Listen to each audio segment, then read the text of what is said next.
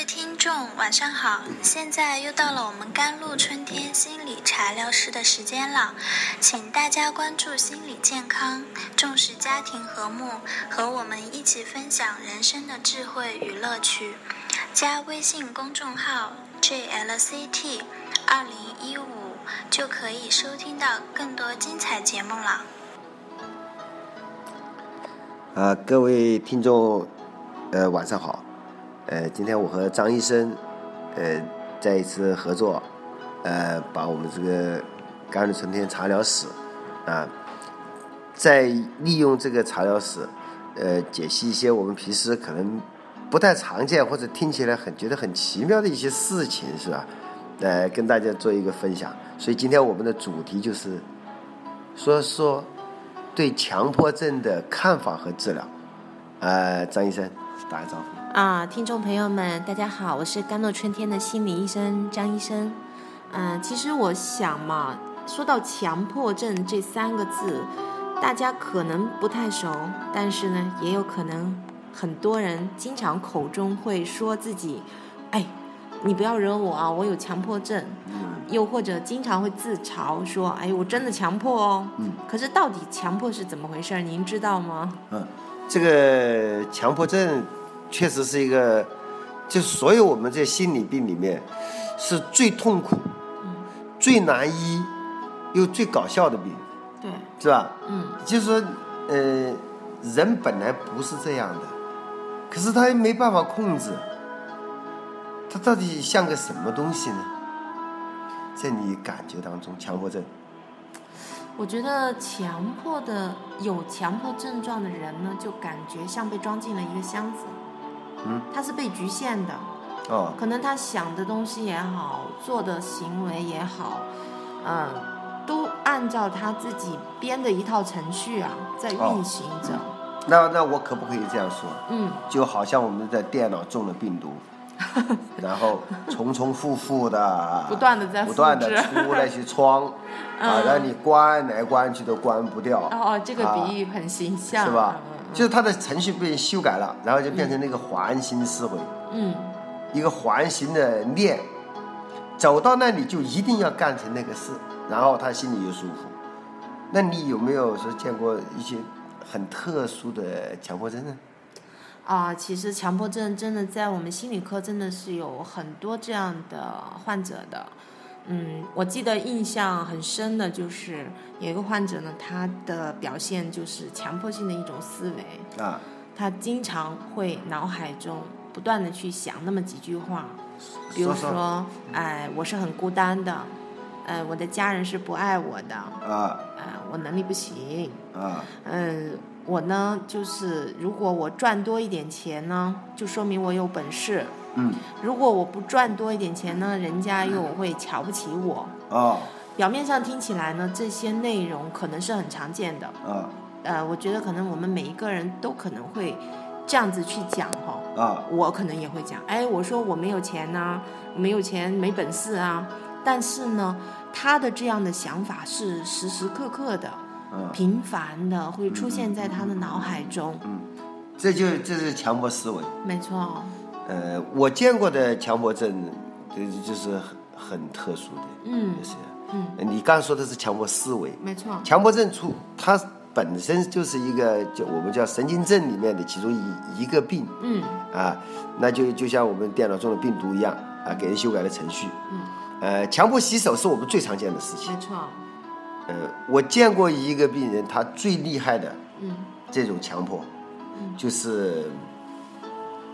洗手、冲凉，嗯，呃，他他是我们中山这个附近的呃农村里面的一个妇女吧，嗯，但是他的思维真的是很活跃，哦，然后他要求很完美，嗯，啊，他的洗手的频率呢高达每天几十次，嗯，啊，然后冲凉，呃，要冲几小时。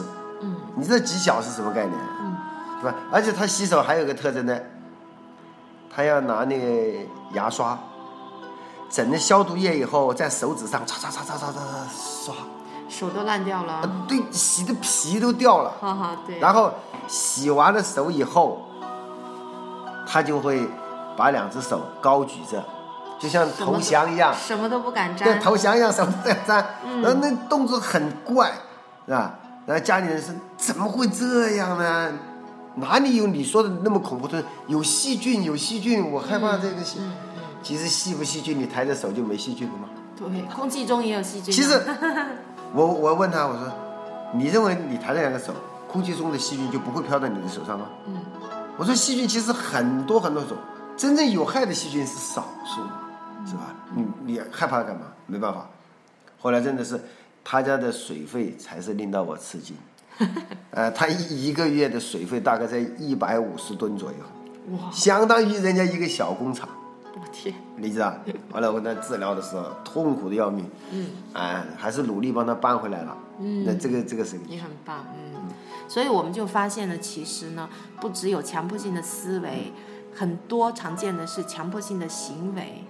而这样的患者呢，他很多是有一种追求完美的一种性格的，啊，他很希望自己做得好，然后一旦呢有哪些地方不如意，没有自己想象的那么完美那么好，他就会很焦虑。对，在焦虑出现的时候，他就会用一种方式，比如说可能会想一些什么样的话，啊，或者是做一项什么样的行为，嗯然后哎做完这个事儿呢，可能心里就舒服了，对，最后呢就产生到了我们的这样强迫性的思维和强迫性的行为，我我再讲两个，呃，好玩的个好案给你。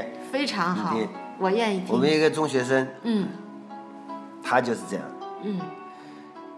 呃，他到我诊诊室里面来，要背着书包，嗯，一坐下来，他不是问我，呃，医生你帮我看，他一坐下来就头就低下去看那个椅子，你知道吧？为什么呢？那凳子，为什么？嗯呃，我就问他为什么，哦，为什么？为什么？他说医生，他说你回答我一个问题就行了，啊我就是来看一下这个问题。我什么问题呢？他说为什么凳子要四只脚不是三只？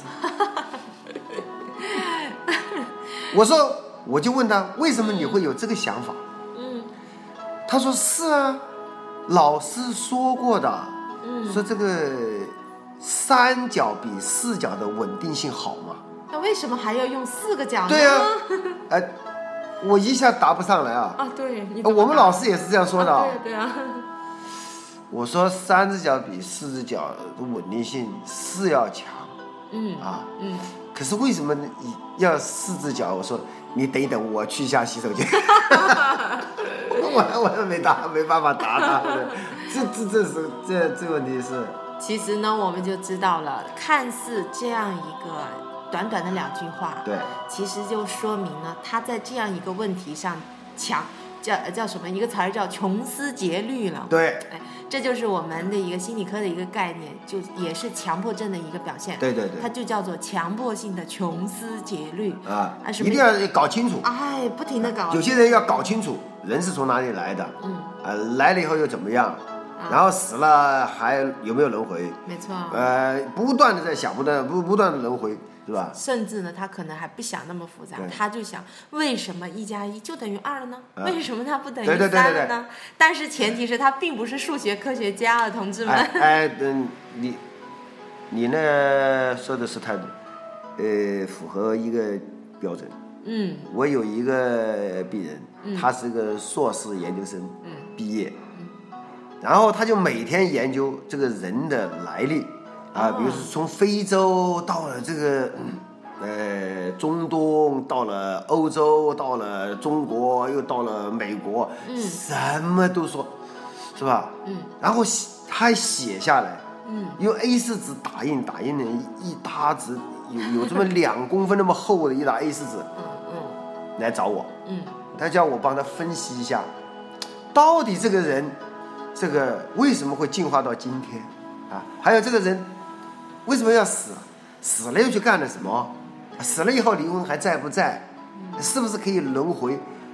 他说：“你看一看，甘医生，你帮我认真分析一下。”嗯，我觉得就像您刚才说的，他这部电脑啊，这弹出的窗口实在是太多了，啊。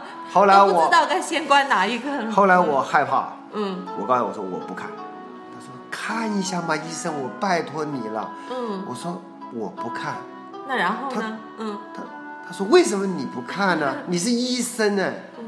我说不是，我我我是人，首先是人，然后我才是医生。对，我说我是害怕，我看完了你的那个东西，我就变成你这样，我就完蛋了，那我还怎么救你是 就是？啊，是，这是真的又是一个很特殊的歌。嗯嗯嗯，我觉得这在我这一生里接触的很多强迫症，强迫到我真的没办法，哎啊，是啊，你追着我嗯在半个小时里面问你同样的问题，问十几次要你回答，然后你答完了就再问啊。你比如说我我很简单，张医生，你觉得喝水喝多了有好处吗？然后喝水要适量。啊，是的，啊，张医生，你说喝水呃喝多了会伤害身体吗？喝水要适量。啊，没有，张医生，我说问你，如果喝多了水，它对我伤害会会怎么办呢？哎呀，适量就行了嘛，想那么多干嘛嘛？他就这样重复，问了我三十遍，我天哪！然后我立马要崩溃了，你知道，所以做心理医生为什么苦苦在哪里呢？啊，咱心里苦啊。啊，心里苦，说不出来，然后，但是你在做的时候真的很难受这个心。对，后来，但是你回到家以后想一想，真的很可笑，而且他们也很可怜。啊，真的也很可怜。嗯啊，嗯所以我就我说了，这，你说这这强迫症嘛，怎么治疗的？是啊，其实呢，治疗强迫症，我觉得不只是国外也好，我们中国也好，啊，任何一个医生也好，来面对的时候都是一个比较难的事情。对，对，但是呃几个方面治疗，我觉得都不可少。嗯，一个是药物治疗，对，要解决这情绪问题。没错，用强迫症的药来治疗强迫症的效果其实是比较差的。对，然后，但是我们许多人就总以为啊，哎呦，你看我有药吃了，我就可以这个那不解决这个行的，。药物其实是需要的，必对须的，解决焦虑，只是解决一部分的啊，对问题。，啊嗯，第二个是心理治疗，对，心理治疗有时候还有效。很重要。那那对你来说，你觉得在你的印象中，治疗成功的强迫症最有最有价值和意义的有没有？要把我们之前的那个诀窍讲出来吗？可以啊，你没问题的，我就觉得啊，是吧？是啊，分享嘛。对呀、对呀、好吧，那个啊我们甘医生太无私了。其实我是跟您学的啊。没有啊，其实呃，治疗强迫症真的在我们这个心理学界有很多种的方法。嗯啊，比如说呃，有这种行为治疗法，嗯有认知行为的疗法，各种各样的一堆哈。暴露疗法啊，暴露疗法，呃，但是呢，就是在我们这里就独创了一个办法。啊，啊，然后我我那个亲身来做，而且效果很好。我们举个例子来说哈，哎，我们就说这个人呢，他就是要强迫性的去洗手嗯啊。那么，呃，一般的医生可能会告诉他，哎，你不要去洗了。那呃，我规定好，你今天呢只洗多少次嗯，啊？你就洗这么多次就好啦。嗯嗯。但是呢，我们就反其道而行之。啊，哎，你想洗是吧？好，给你洗喽。嗯啊，哎，洗，给你洗。刚刚洗完，啊，刚刚洗完，哎，再去洗嘛。刚刚洗完就就就强迫他啊，赶紧去洗。你还洗还洗还洗又又脏了又脏了又脏了，再洗，没错，没错，没错，不停的洗，不停的洗，最后呢，让他受不了了，受不了，洗到他他厌倦崩溃啊，啊，然后他说，哎，哎，我不想洗了，但是不想洗啊，对都不想洗了，最后呢，不知不觉之中呢，他的这种强迫的行为是有好转的，对但是实际上我们在操作的时候。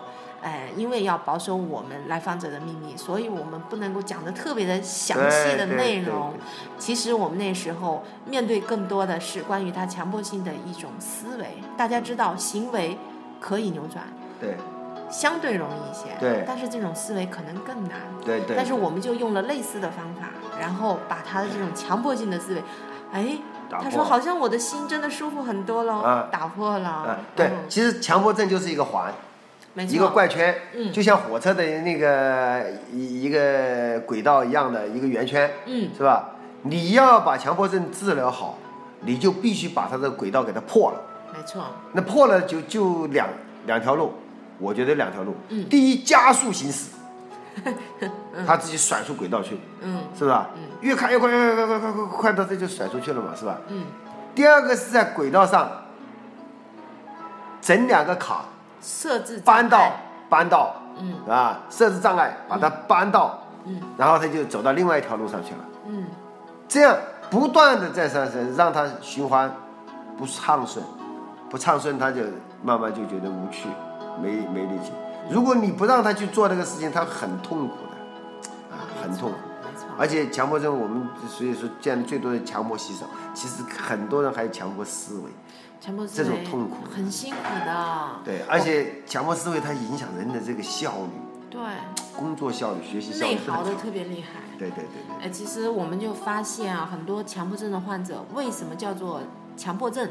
说他是神经症，说不是像精神病那么重哈就是因为呢，他知道我这样想可能还是不没必要的，哦，我这样子做可能也没必要，对，所以他会有反强迫，嗯，他想去做，但是又觉得不应该这样做，所以他就很焦虑。哎，说的太对了。现所以说现在强迫症也好，虽然它难医，但是我们其实并不怕治疗对，啊、什么时候我们就搞一个强迫症的真真正的实验，好整天啊，的给给大家看 啊！我也希望就是那些医不好的强迫症，他有有这个想法，也可以找我们来试一试对，啊！我觉得其实我们在治疗强迫症是是很多优势的，嗯一定可以战胜许多人家认为怎么好，像十几年的强迫症，我们都把它搞定了。对呀、没错啊。其实就说，就像刚才我们说的嘛，药物治疗它只是其中的一部分，怎么样去真正的、彻底的去改变这个人的一种轨道式的一种定性的思维模式，然后呢，彻彻底底的让他重新回到他正常的一个工作、学习、生活中，我觉得这个才是解决根本问题的。对，嗯，强迫症不可怕，可怕的是你找不到治疗强迫症那个门，是吧？那芝麻没有开门，那这里很烦，是对吧？好，那今天我们的节目就到这里结束啊！谢、感谢各位听众啊收听我们的节目，呃，也欢迎大家呢在在荔枝上订阅我们的节目，也是我们的荣幸，是吧？嗯啊，好，谢谢，今天的节目就到此结束，张医生。好，拜拜，欢迎下次继续，拜拜。